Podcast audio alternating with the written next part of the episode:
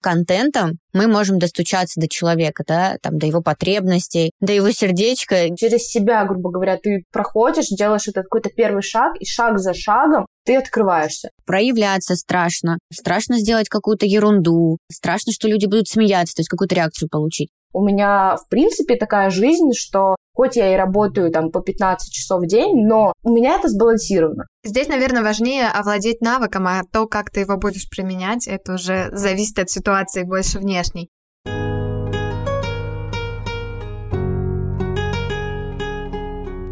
Привет, меня зовут Джул, и ты слушаешь подкаст «Сели, поговорили». Вы уже знаете, что я маркетолог, но здесь я просто человек. Человек, который научился справляться, но еще точно не успел понять, а по-новому это как. Здесь нет осуждений, только теплые рекомендации о том, как найти свое долго и счастливо. Привет, я Ксю, и я здесь для того, чтобы вместе с вами проходить нелегкий процесс изменений, чтобы в конечном итоге сделать свою жизнь лучше. В этом сезоне мы продолжаем говорить о разном и работать над ошибками, которые совершаем постоянно.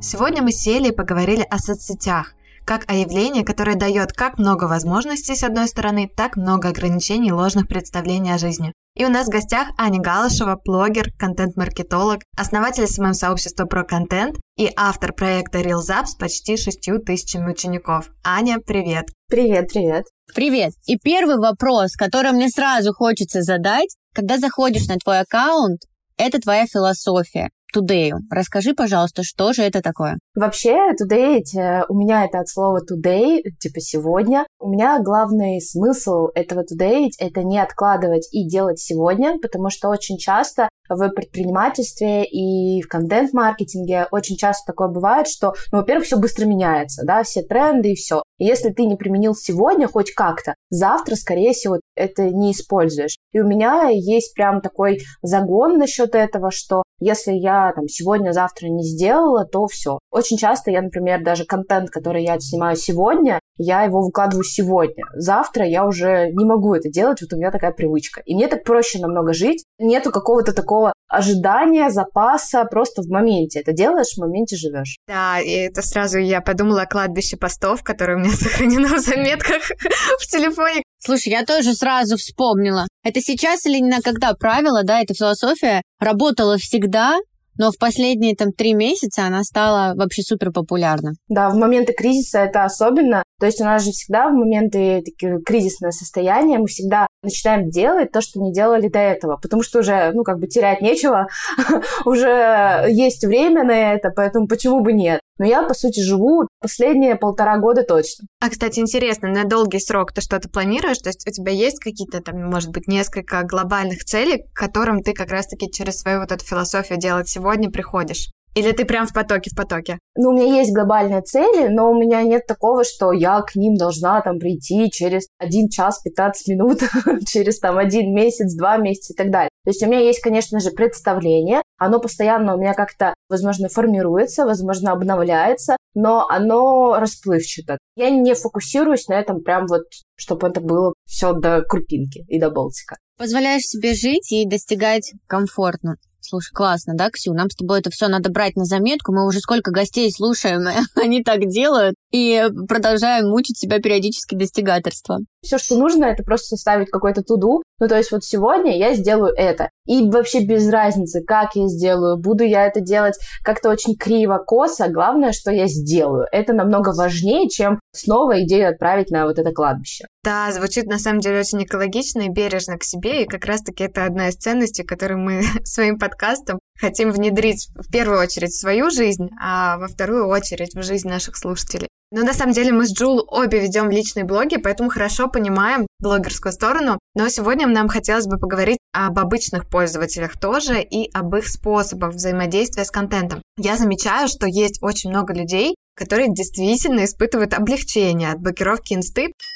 Организация, запрещенная на территории РФ потому что наконец начали жить свою жизнь, ходить гулять в парк, читать книжки. И вообще для тех, кто привык сравнивать себя с другими, Инстаграм с его вот этой философией успешного успеха – это источник тревоги и где-то, может быть, даже чувство неудовлетворенности жизнью. Вот как ты думаешь, здоровое потребление контента для пользователей, как оно может выглядеть? Для меня это самый сложный вопрос. Я вчера его выписала, не написала ни какую-то ни заметку, ничего. Просто ходила с этим вопросом, наверное, вот ну, целый вечер. Мне сложно на него отвечать, потому что все равно я рассматриваю контент как э, контент-маркетолог, включается анализ постоянно, то есть даже если я залипаю в ТикТоке или в Reels, не просто залипаю, а я смотрю вот эти все тренды. И я э, именно как человек потреблять именно контент я не потребляю. То есть у меня идет с точки зрения маркетинга, я его всегда оцениваю. Мне кажется, здесь говорить, типа, слушать советы от человека, у которого экранное время по 15 часов в день, это, наверное, не очень круто, потому что у меня реально меньше 15 не бывает никогда. У меня это работа, для меня это нормально, для меня это адекватно. Поэтому если у вас такой подкаст немножечко про экологичность, work-life balance и так далее, то, скорее всего, я тут, возможно, вас сейчас очень сильно буду удивлять. Нормальное потребление контента — это когда ты критически можешь отделить себя от э, другого человека. Если я вижу какой-то успешный успех, чтобы он, даже если меня как-то триггерил, то я бы с этим справлялась. Еще больше, типа, я сейчас насмотрюсь, и вот я еще пойду, а мне не получается, и я еще буду себя вот так вот мучить. А чтобы человек с этим справлялся, чтобы он отделял себя от вот чужого. Для меня, мне кажется, вот это важно количество, время, это уже не так важно. Главное вот именно вот это критическое мышление, что есть я, есть реальная жизнь, есть какая-то все равно деформация картинки, образа и так далее, да, и чтобы вот это понимать. А лечится, опять-таки, мне кажется, что все это действием. То есть, условно, когда я смотрела там полтора года назад на блогеров, которые вот делают запуски, с этих запусков зарабатывают там по 5-10 миллионов, мне казалось, вау, почему, типа, я вот это сижу, вот я тоже пытаюсь, но у меня ничего не, не получается. Не получается, потому что я делаю мало попыток. Или у меня не хватает опыта. Поэтому все это реально лечится, как правило, именно действием. Когда ты не просто смотришь на этих блогеров, а именно начинаешь что-то делать и как-то вникать вообще в это. Слушай, а у меня возник вопрос, потому что я пока слушала тебя, поставила галочку напротив всего, что ты сказала, да, 15 часов в день в телефоне, свои соцсети, даже больше клиентские соцсети, контент, постоянный анализ. Как вообще относятся близкие к этому? Тоже вопрос на самом деле важный. Все понимают, что у меня там работа, несмотря на то, что да, там я в декрете, у меня клиенты, я хорошо зарабатываю, но всех это мало-помалу раздражает. Я стараюсь разграничивать, да, там рабочие часы, есть время, когда я там не выхожу на связь, только если ситуация сос, но постоянно там от мужа прилетает, вот, ты в телефоне сидишь, или мама начинает обижаться. Вот как твои близкие реагируют, или как ты, возможно, вот этот баланс немножечко хотя бы выдерживаешь? Близкие сначала никто не понимал, ну, я встретила такое немножечко непонимание, да, когда ты постоянно в телефоне, и людям со стороны кажется, что ты просто залипаешь. Ну, просто сидишь, да, просто мемчики смотришь, тиктоки смотришь, короче, кайфуешь. Потом, э, когда уже я в том числе стала и финансово помогать и маме, и зарабатывать, в том числе больше мужа, и все увидели результат, то есть я 14 часов не просто залипаю в телефоне, а я работаю в это время. Мой режим жизни такой хардкор, просто он в телефоне. К этому стали все, наоборот, относиться очень уважительно, друзья тоже. То есть у меня очень часто бывает такое, что мы с друзьями приходим, к примеру, в какую-то новую компанию, и друзья мои гордятся то, что я блогер. То есть они такие, она блогер, она работает с брендами, у нее 5 900 учеников. То есть я вижу это не осуждение, типа какой-то стёб, как было это раньше, а сейчас я вижу наоборот. Прикольно. Если говорить вообще про окружающих, если раньше было как-то стрёмно записывать в такси, или стрёмно идти по улице, или стрёмно прийти в какой-нибудь салон и открыть камеру, то сейчас наоборот. То есть ты сейчас это делаешь, и люди такие типа, а ты что, блогер?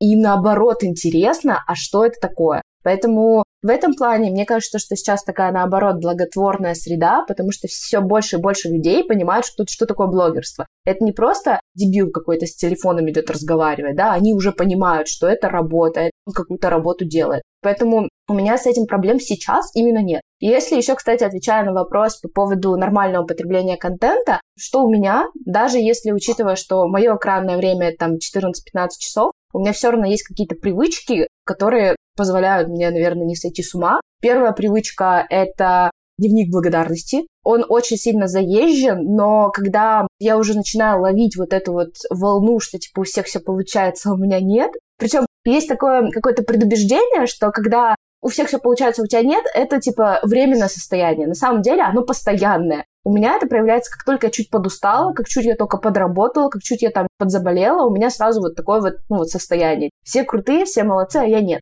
Дневник благодарности в этом плане очень сильно спасает, потому что он учит именно привычку мыслить позитивно, за что-то себя хвалить. Хоть он и заезжен, но это реально must-have. И у меня даже вот бывает такое, что я веду не каждый день его, а периодами, то есть месяц веду, месяц нет, и я иногда чувствую, что вот уже пора приучать свое сознание, думать именно позитивно, смотреть не в, не в негатив. А вторая привычка, я пытаюсь отключать телефон за час до сна. То есть у меня стоит э, ну, вот экранное время, по-моему, да, и режим сна, и он мне сам блокирует условно. Конечно же, я все равно пользуюсь как-то, но само это напоминание, что стоп, иди спи, оно помогает. Ну и плюс ко всему мне не доходят оповещения. То есть у меня очень часто во всех приложениях отключены оповещения, потому что если смотреть Нельзяграм, у меня там больше тысячи оповещений там в неделю. Если смотреть Телеграм, то там вообще около, наверное, пяти тысяч. И, конечно, каждый раз вот эти оповещения, они на тебя вот давят. У меня все отключено, то есть чтобы лишний раз вот не тревожиться, что что-то там пришло, что я что-то упускаю.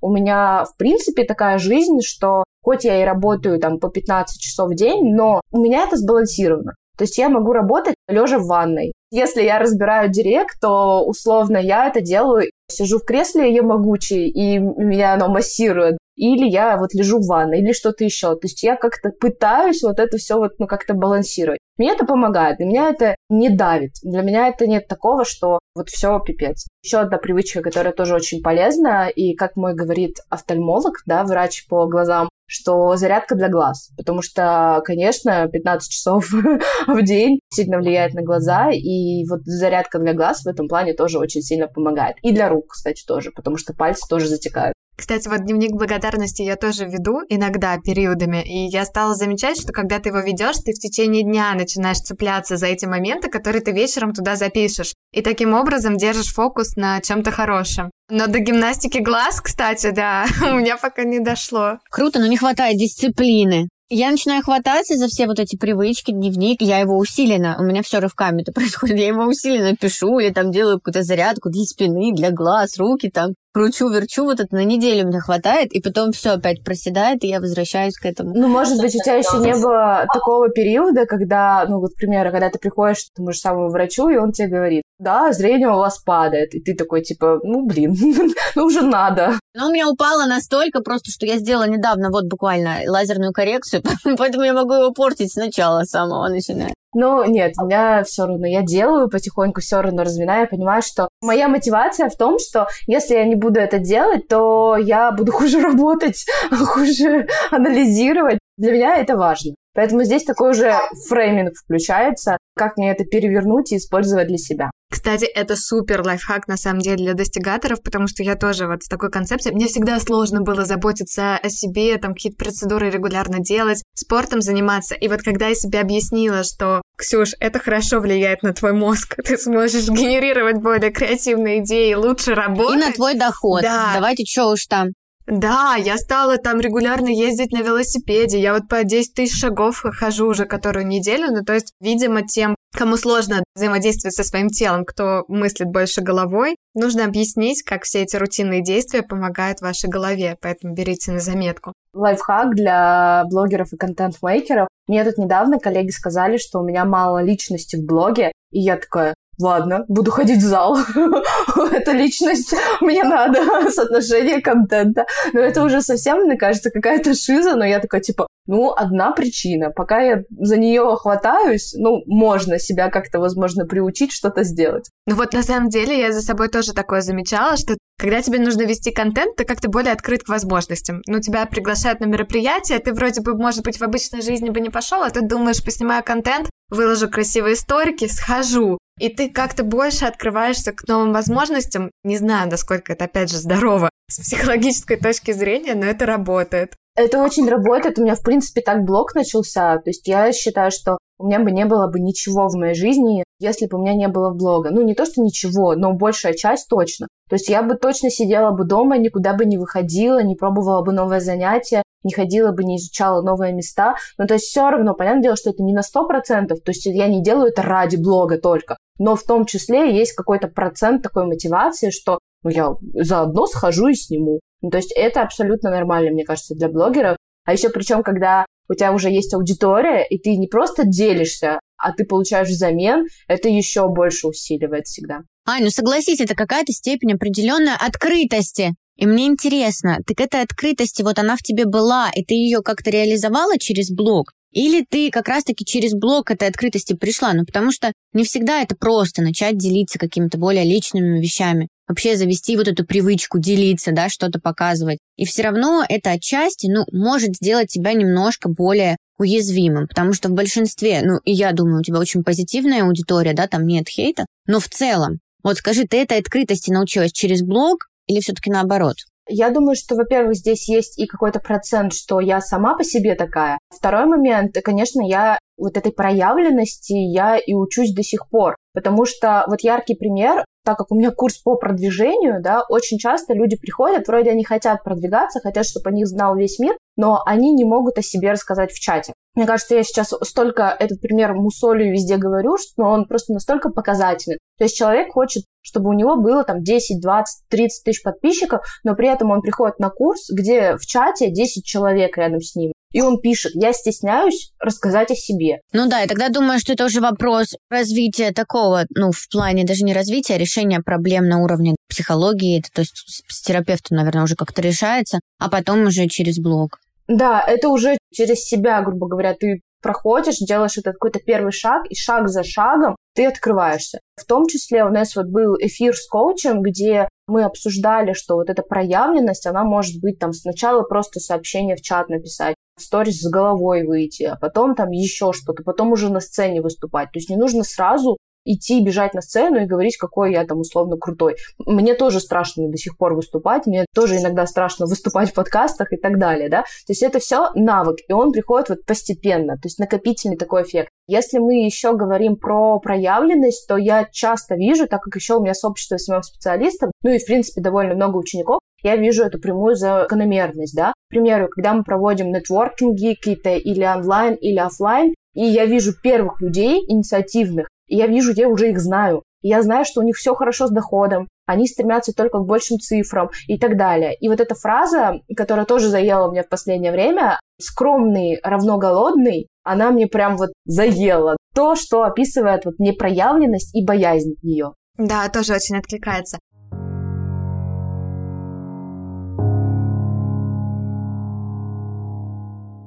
Ань, а расскажи еще про хейт. Было, не было, и если было, то как справлялась? Потому что для меня это, например, очень актуальный вопрос. Ну, здесь я все чаще и чаще вижу то, что хейт, он больше выдуман. Потому что, ну вот часто тоже ученики приходят, и они начинают даже там снимать какие-то сценки про хейт, и ты понимаешь, что хейт это у них нет. Это просто они сами боятся этого хейта. У меня было, но не часто, даже учитывая, что я снимаю видео на холодную аудиторию, то есть у меня охват может быть там 1-2 миллиона блога, хотя там у меня на самом деле 26 тысяч подписчиков. У меня был хейт, когда началась вот эта спецоперация, и у меня был хейт, прям травля с стороны украинцев, то есть мне там желали смерти и так далее, но я четко отделила себя от этого, как-то я выстояла. Да, мне было сложно, но потом эмоционально это можно пережить. И когда это повторилось второй раз, я уже выпала не на неделю, а выпала уже на час, просто от злости, что вообще такое существует, что я тут при чем.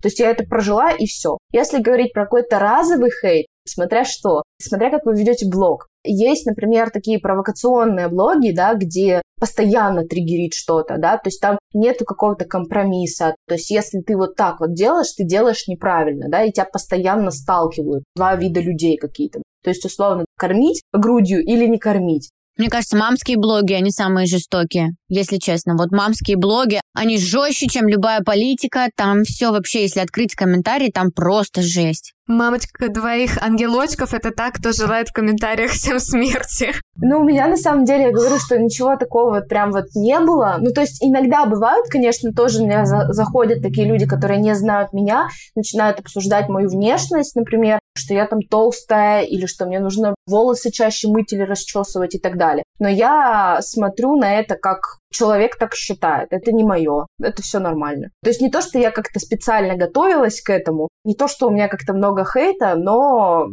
я как-то от этого себя противопоставляю. Слушай, наш сезон вообще сейчас посвящен да, работе над ошибками. Сейчас очень многие, те, кто начал вести блог до этого, те, кто успел набрать какие-нибудь там 300 подписчиков, кто, в общем, создает свой контент или хочет создать, все-таки сталкиваются с огромным сопротивлением, да, то есть проявляться страшно, страшно сделать какую-то ерунду, страшно, что люди будут смеяться, то есть какую-то реакцию получить. Расскажи, как ты посоветуешь, особенно начинающим, возможно, вообще с этим справляться? Ну, во-первых, ошибки это нормально. То есть это вообще какая-то иллюзия, что есть там, допустим, человек какой-то там, не знаю, Илон Маск, если ты к нему придешь, он сразу тебе скажет там какой-то верный ответ. Нет, мы все люди, и мы все живем, и особенно предприниматели и маркетологи живут по такому принципу проверки гипотез. То есть ты ставишь гипотезу, там условно зайдет это, не зайдет, стрельнет, не стрельнет. Дальше ты это делаешь в первую очередь, да, потом ты это анализируешь, делаешь какую-то, опять-таки, работу над ошибками,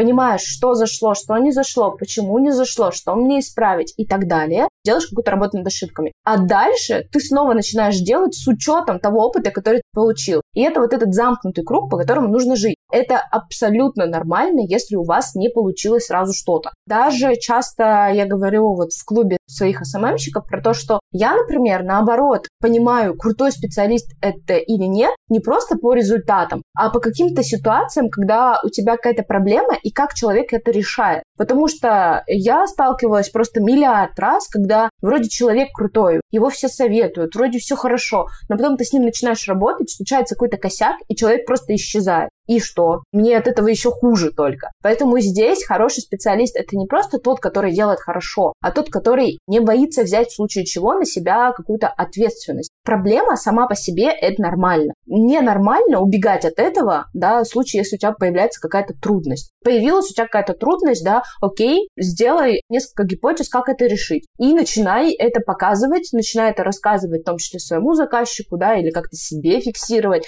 как ты с этим справляешься, что работает работает, а что нет. Вот у меня какое-то вот такое представление. Я, кстати, ни разу не убегала вот так от ответственности, но меня всегда как фрилансера, ну еще сначала как фрилансера, сейчас уже как предпринимателя держит мысль такая, она, возможно, дурацкая, но когда мне прям очень страшно, там какой-то супер а, объемный пласт работ новых, и я всегда думаю, если что, я просто верну деньги. Ну, я так ни разу не сделала, но я себя успокаиваю тем, что никто меня не побьет, меня никто не убьет, да, я беру там ответственность в рамках проекта. Но если что-то вдруг, то есть я себя всегда всегда этим успокаиваю. Кстати, мне вот эта мысль помогает, что такая опция, она вообще доступна. Но по факту, конечно же, да, я полностью согласна и всегда так делаю, что решаю, да, трудности. Но все равно забавно, что я вот за такую мысль держусь, что если что, я убегу куда-нибудь. Ну и самое банальное, что все трудности и ошибки — это опыт. То есть, условно, я бы никогда не стала хорошим специалистом там по Reels или там по контенту, если бы у меня не было каких-то провалов в том числе. То есть, если бы все было идеально, да, это было бы что-то похожее на ошибку выжившего, да, вот у нее получилось, и все. Есть такое, что видео иногда не залетают. У меня есть такое, что и аккаунт банят, да, и ботов не накручивали и так далее. Окей, э, я благодаря этому получаю какой-то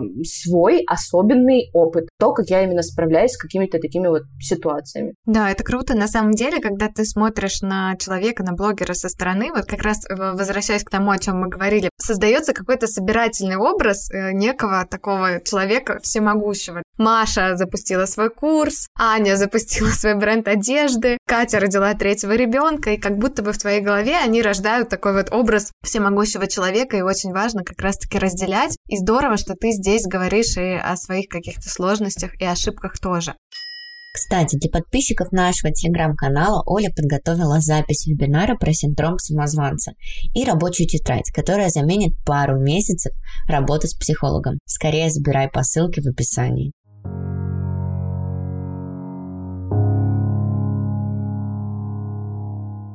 Ну и последний у нас вопрос. Вообще, как ты думаешь, стоит ли сейчас развивать Инстаграм тем, кто только собирается? У кого пока еще ничего совсем нет? Или все же лучше смотреть для старта в сторону других площадок? Не будет ли ошибка сейчас вкладывать время и деньги в соцсеть, судьба которой, ну, такая сейчас, шаткая? Все зависит от эксперта, который приходит. То есть, условно, если это уже эксперт, который уже эксперт офлайн, да, ему нужно просто онлайн получить охват, можно смело зайти на любую платформу и сейчас начать. И я советую идти туда, где есть насмотренность, условно. Если вы сидите больше в Инстаграм, то окей, идите туда, потому что вы больше представляете там форматы и так далее. То есть, условно, я мало сижу ВКонтакте, ну, сейчас намного больше, но вообще мало. И мне вот начинать с нуля что-то, это намного тяжелее, чем сделать какой-то проект в Инстаграм, просто потому что у меня нет насмотренности. Ну или второй пример, когда все стали говорить о блокировке Инстаграма, пошла волна подкаста в том числе, да,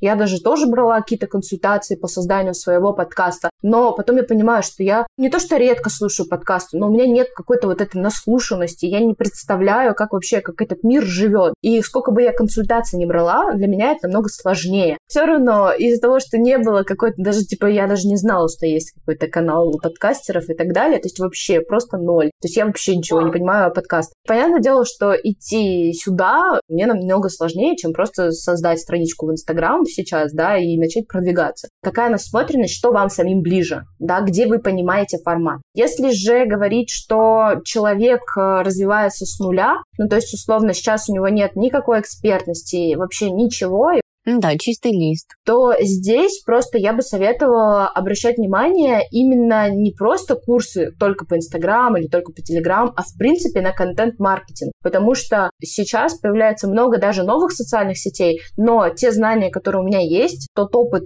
который я, собственно, получила, я не собираюсь проходить какие-то курсы по конкретным каким-то соцсетям. Я уже понимаю, как работает контент-маркетинг в любой социальной сети. То есть есть какие-то особенности, например, что ВКонтакте это много форматов. И есть какие-то особенности, что в Телеграме, к примеру, нету сторис, а там больше текстов. Но все равно ты понимаешь, как вовлекать, ты уже видишь эти инструменты, если ты знаешь именно вот базу. То есть не тратить время на какие-то такие вот прям вот курсы, особенности, может быть, конкретных специалистов, наймите сразу вот маркетолога хорошего. Мне кажется, это вообще то, что должен понимать каждый, кто планирует развивать бизнес, экспертность в соцсетях, что контент — это ваше касание аудитории. Ну, конкретно касание, да, вследствие это продажи. Потому что многие до сих пор, вот я сталкиваюсь с тем, что разделяют. Это я вот здесь выложу, вот тут напишу постик, вот тут вот сторис сниму, а продажи это у меня где-нибудь. Это у меня на бесплатных консультациях, продажи у меня на сайте, хотя непонятно, да, как туда люди зайдут. Мне кажется, да, и вот очень круто, что ты доносишь ту идею, что именно контентом мы можем достучаться до человека, да, там, до его потребностей, до его сердечка, да, ну и в том числе иногда и до его кошелька, если у нас стоит задача что-то продать. Да, а вообще где этот контент размещается, это уже как бы вторично, это просто особенность платформы. То же самое, даже если вообще выключат интернет, окей, будем выступать офлайн. Аналогично те же самые методы вовлечения. Да, бизнес-презентации, да, вот эти все истории. Все то же самое, ну то есть плюс-минус. Гайды, курсы, чек-листы покупаем. У нас так шутил уже один эксперт. Да, на сто процентов согласна, потому что здесь, наверное, важнее овладеть навыком, а то, как ты его будешь применять, это уже зависит от ситуации больше внешней.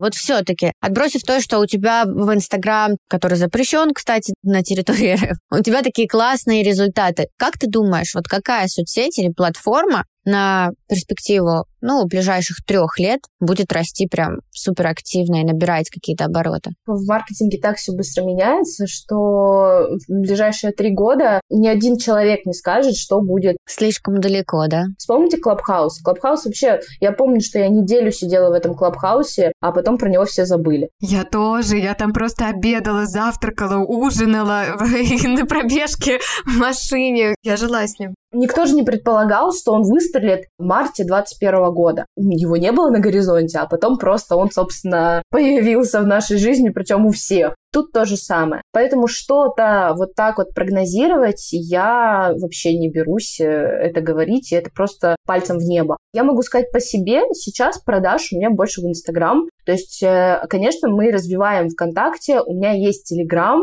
ну, Телеграм уже у меня тоже полтора года, то есть это не просто я в бум сделала такая, типа, Телеграм. Телеграм я развиваю достаточно давно, у меня там уже есть аудитория, причем даже в Телеграме у меня намного больше аудитории, чем и в Инстаграм, и ВКонтакте, но все равно. В Инстаграм мне привычнее, и продажи основные, 90% продаж у меня идет в Инстаграм. Потом, если говорить про ВКонтакте, сейчас мы, собственно, восстановили свои страницы, так стряхнули пыль, сделали, собственно, такие бложики и у проекта, и у меня. Уже с марта мы набрали, получается, 6,5 тысяч подписчиков, в том числе, опять-таки, с помощью контента, но продаж пока у нас там нет. То есть у нас есть охваты там, но именно как продавать мы еще не нащупали. Поэтому для меня пока что на ближайшие, я думаю, что месяца три, это все-таки Инстаграм. Потому что все равно это нужно смотреть не только на меня, но еще и на целевую аудиторию, на мою, как она вообще реагирует, какое у нее поведение. И то есть, условно, если моя целевая аудитория, она не привыкла ничего покупать в ВК, так она и не будет этого делать. Ну и, собственно, как будет меняться ее поведение, мое поведение,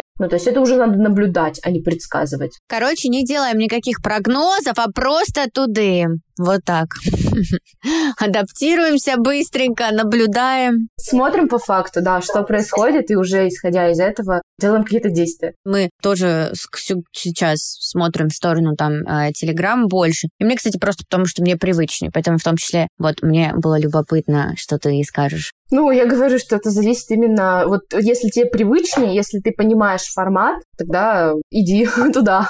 Если тебе привычнее тот же самый Инстаграм, почему нет? В Инстаграме тоже есть разные модели ведения э, того же самого Инстаграма. Не обязательно вести его так, чтобы у тебя было 30 сторис каждый день, сторителлинги и так далее. Есть такая а западная модель ведения, когда ты тупо выкладываешь какие-то посты, тупо выкладываешь рилсы, у тебя две сторис в день и без тебя, и это тоже нормально. Я говорю, кажется, мне пора переезжать куда-то на запад, чтобы можно было делать с двумя сторис в день. Да не, на самом деле это не обязательно даже переезжать, ну, то есть это тоже воспринимают люди. Нужно пробовать, опять-таки, туда и все. Мы несколько так своих проектов так и ведем. У нас там есть те же самые результаты, что условно из моего блога, и это нормально. Плюс ко всему я знаю людей, которые вообще, в принципе, не ведут Инстаграм. Они, опять-таки, выступают офлайн или там на нетворкингах, и они тоже хорошо себе живут. Здесь просто нащупать свое, да. Да, на самом деле я тоже хотела сказать, что Инстаграм в этом плане он дает довольно-таки широкие возможности проявляться. Ты можешь и тексты писать, и ты можешь и эстетику фотографии красивые снимать, если у тебя такой необычный взгляд на мир, и смешные рилсы записывать, ну, в принципе, все что угодно делать. Это точно.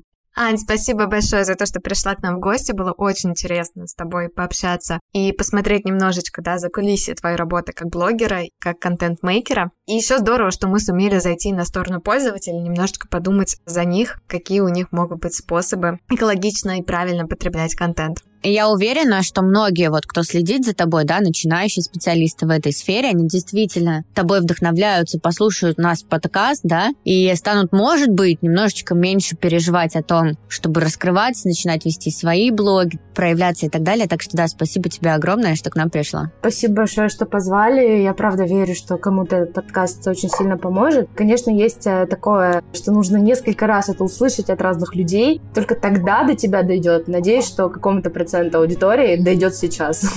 Да, либо это будет последнее такое касание, такой тычок, последний клевок, который их добьет. Да, ребята, тудеем, вне зависимости от того, что происходит. Дорогие наши слушатели, мы очень гордимся тем, что вы проводите с нами время, включаете нас дома, в машине, в наушниках или в колонках, где угодно. И единственное, о чем нам бы хотелось вас попросить, это о вашей обратной связи. Ставьте оценки, пишите комментарии, прямо сейчас можно это сделать. Нас действительно это заряжает, и также это помогает алгоритмам увидеть наш подкаст, чтобы еще больше человек услышали, отвлеклись от всего происходящего, чтобы наши советы тоже помогли им справиться.